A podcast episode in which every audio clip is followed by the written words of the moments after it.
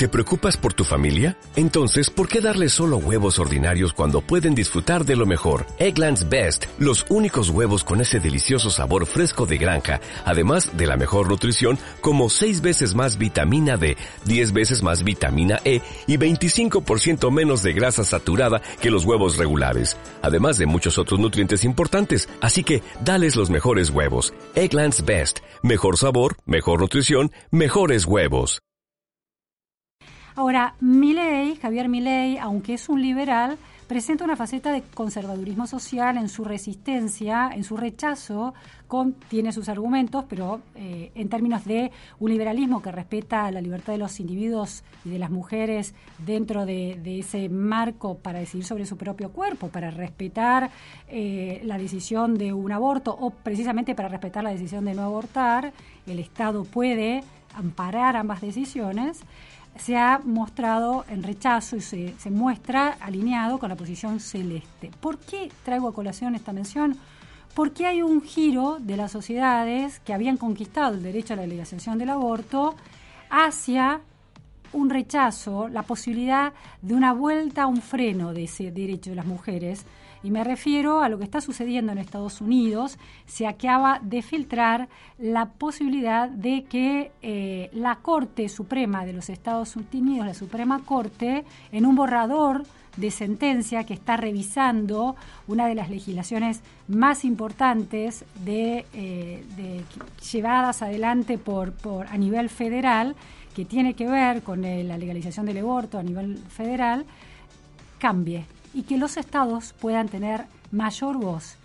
Vamos a hablar de eso particularmente con una especialista, eh, una de las, eh, bueno, abogadas y expertas en derecho, además eh, doctora en derecho por la Universidad de Stanford, conoce muy bien el sistema legal norteamericano. Paola Vergallo, muchísimas gracias por estar hoy en la Pregunta Sin Fin.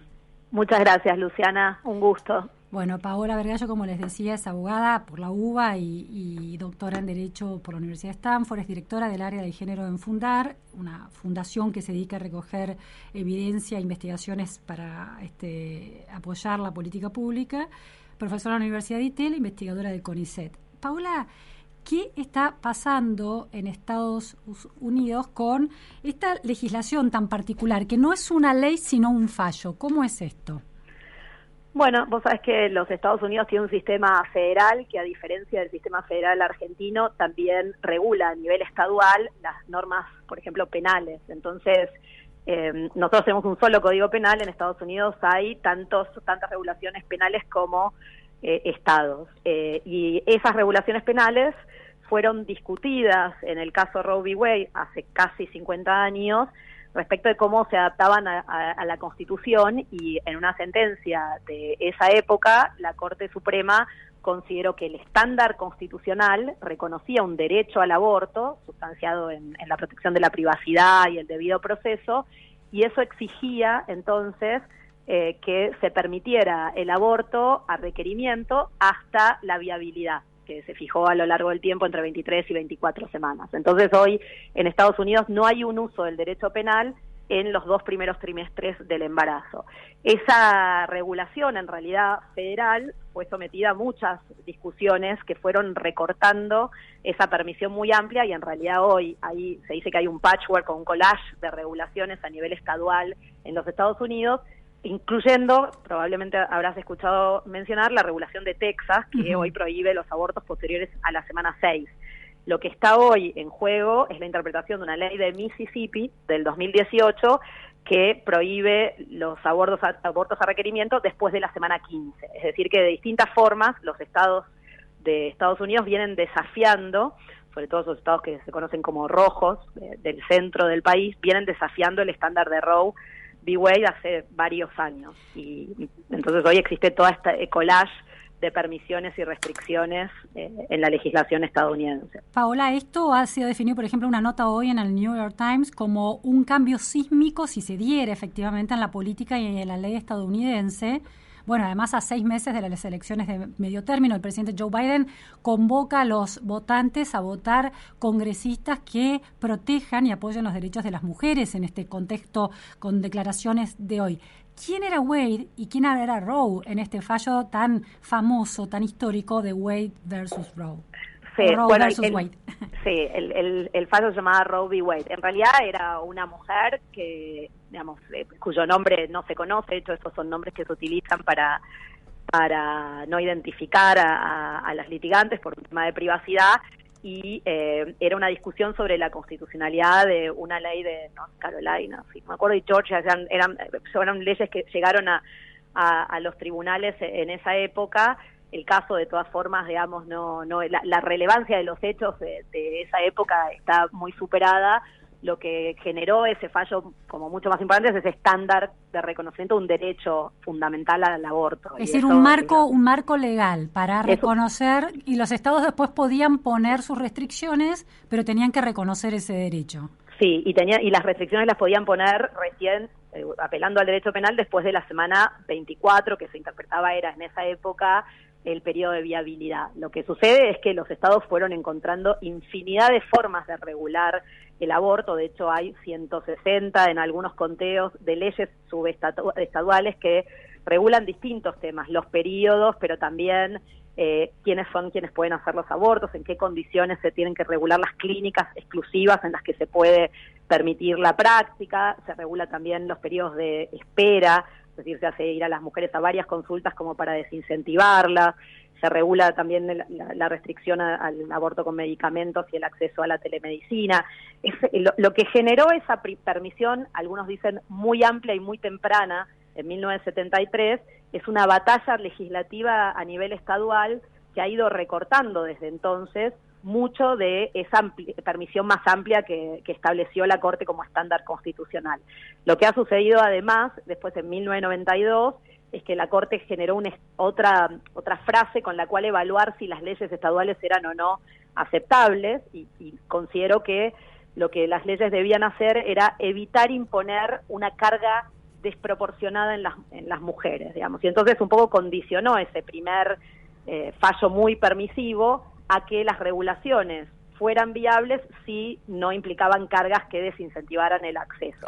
Lo que vemos casi 50 años después es que ese uso de las restricciones, en particular el de los plazos, se fue incentivando y acelerando y hoy tenemos visiones extremas como la de Texas, ¿no? que, que probablemente también llegará a la Corte, y este plazo de 15 semanas que eh, propone el caso concreto de Mississippi, que es sobre el que se filtró la, el borrador de sentencia. El, el, borrador entonces no solamente fallaría sobre el, el, alcance del Estado de Mississippi a la hora de limitar eh, la extensión de ese derecho, eh, sino sobre el marco general eh, legal, sobre, Wade sobre Roe versus Wade. Eso, ¿Ese es el problema aquí?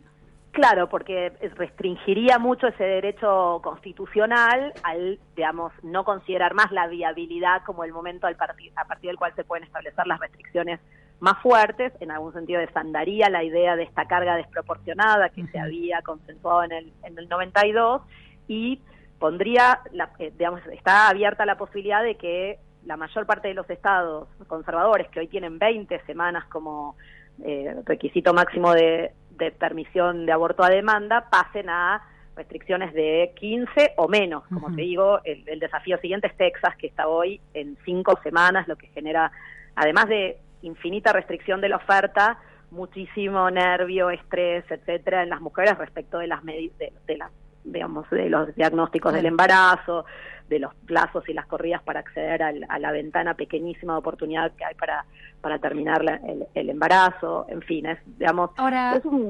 el, nunca había llegado hasta la Corte un, eh, un fallo o una decisión política de algún estado de Estados Unidos. Es la primera vez que llega hasta esa instancia, por eso se está produciendo, además con una Corte tan particular, con, con tres jueces de, de, ultraderecha. Es decir, eh, ¿este, es, ¿este es el primer evento de esta naturaleza? No, no, la Corte se ha ido pronunciando en los últimos 40 años en muchas eh, sobre muchas regulaciones de distinto tipo. De hecho, viste, creo que te, mencioné las categorías de regulaciones y ha ido revisando todas y en, una, en los primeros 20 años fue bastante, digamos, favorable al estándar más amplio de, de permisión y después de 1992 utilizó ese test de la carga desproporcionada para ir regulando qué regulaciones aceptaba y no, pero el litigio desde 1973 hasta nuestros días ha sido intensivísimo a nivel estadual y varias decisiones han llegado a la Corte Suprema. Por ejemplo,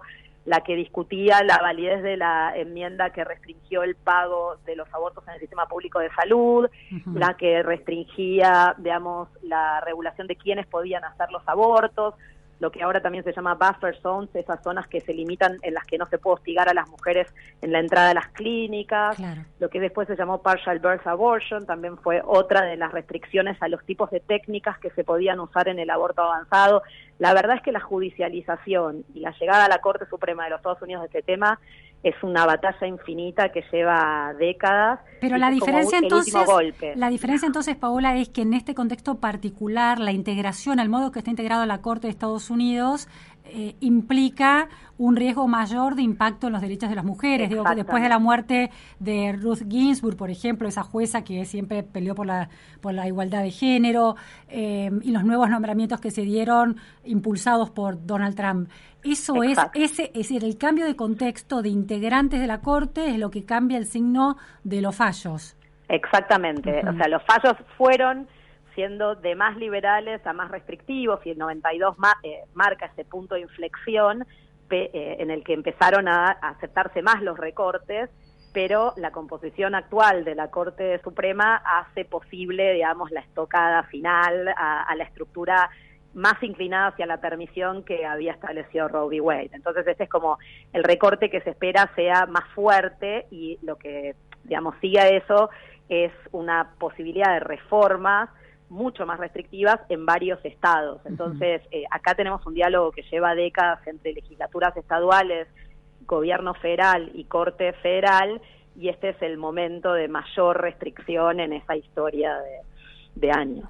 Lo que me llama mucho la atención de la información y de la noticia es que además del escándalo que se produce y la polémica intensísima que se produce por el contenido del borrador de este fallo, que no se va a conocer sino hasta dentro de un mes o mes y medio, y quizás no sé exactamente a lo que se está discutiendo hoy, sino el escándalo en torno a la filtración de ese borrador, lo divulgó Político, que es un, un sitio de investigación periodística buenísimo con investigaciones de fondo.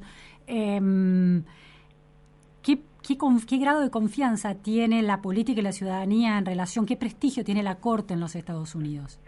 Bueno, esto lo primero que señalabas que es importante resaltar es que es un hecho inédito en la historia de la Corte, ¿no? La filtración de un borrador de una sentencia según también dice político, es eh, un hecho sin precedentes. Y refleja algo que venimos viendo en la democracia estadounidense, digamos, a través de la historia, pero con intensidad en los últimos años, es que hay un deterioro de ciertas garantías institucionales que nosotros miramos siempre a la distancia con mucha admiración, pero que también nos sirve, digamos, ver este deterioro como aprendizaje respecto de la no linealidad, ¿no? De los procesos de institucionalidad. La Corte sufre, como todas las instituciones del gobierno federal de los Estados Unidos y a nivel de los estados también, una época de crisis donde la polarización incluye, incluye la quiebra de reglas de convivencia y de reglas institucionales que parecían inquebrantables en la democracia constitucional estadounidense. Y bueno, no tenemos que sorprendernos respecto de que también el avance del Estado de Derecho no es lineal y hay, como estamos viendo en, en una democracia consolidada como la estadounidense, también digamos, esos eh, esos deterioros, esos menoscabos de reglas que, que creíamos conquistas, digamos, muy estables en el tiempo. Así que ahí hay también una muestra de lo que de lo que puede ser la polarización traducida a la integración de órganos centrales de la estructura constitucional como la Corte Suprema, ¿no? La sobrepolitización de las candidaturas ¿Cómo se elige la Corte, los miembros de la Corte? ¿Son candidatos presentados por el Poder Ejecutivo, por el presidente? ¿Cómo funciona? Sí, son con, el acuerdo del Senado, un, sistema que es el que nosotros preservamos para nuestra para nuestra Corte. También es una combinación de un proceso, digamos, político entre el Ejecutivo y el Congreso, que, que es igual también en la Argentina en la integración de la Corte. Y bueno, ese proceso en la medida que, que se ha polarizado, pero también en la medida que eh, ha sido, digamos, un proyecto contrarrestar el reformismo liberal eh, digamos, procesos como el que organizó la Federalist Society, que es una red que empezó siendo de estudiantes y profesores de derecho, que fue intentando contrabalancear la expansión de las visiones liberales.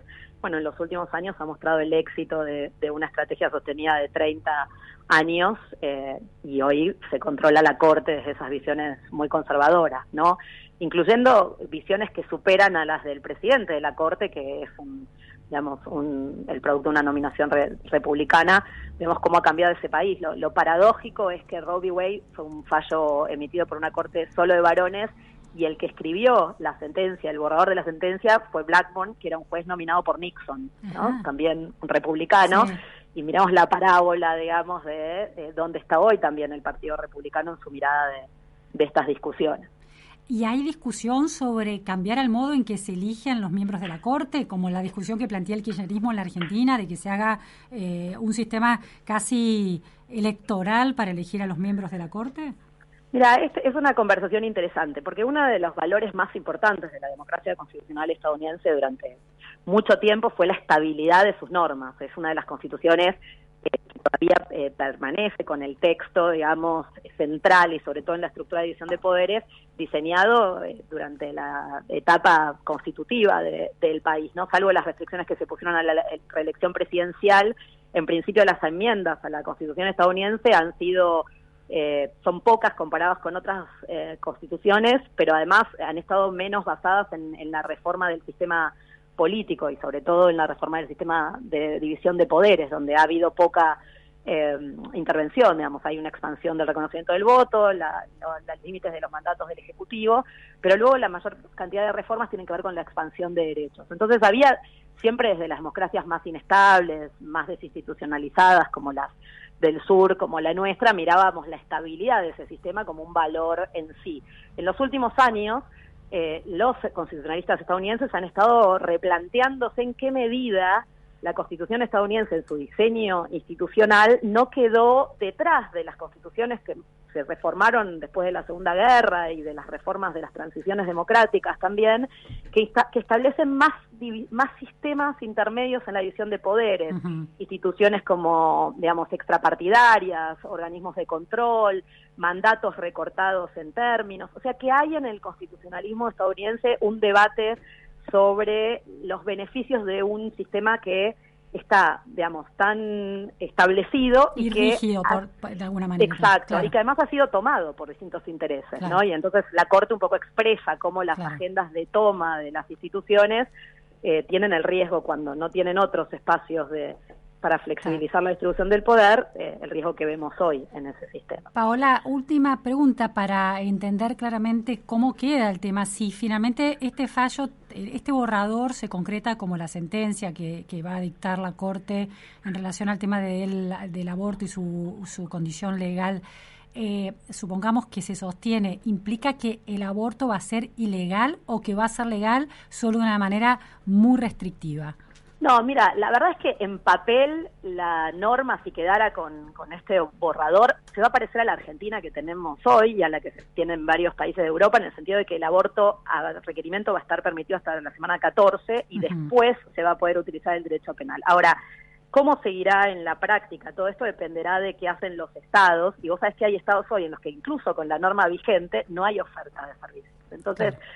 Eh, Estados Unidos hoy tiene realidades más parecidas a las de más restricción, que conviven hoy también en la Argentina, y situaciones de mayor permisión. Lo que va a hacer es acercarse más a la restricción estándar de, Occidente, que es a la semana 12, 14, pero habrá que ver si después Texas no se vuelve el modelo y es la semana 6, donde en realidad estamos en una corriente resbaladiza hacia la previsión total en todas partes, digamos. Entonces, esa es la amenaza más latente que, que preocupa digamos a las ciudadanas y, ciudadanas. Sí, es la tendencia de, restricción y no de ampliación, claramente.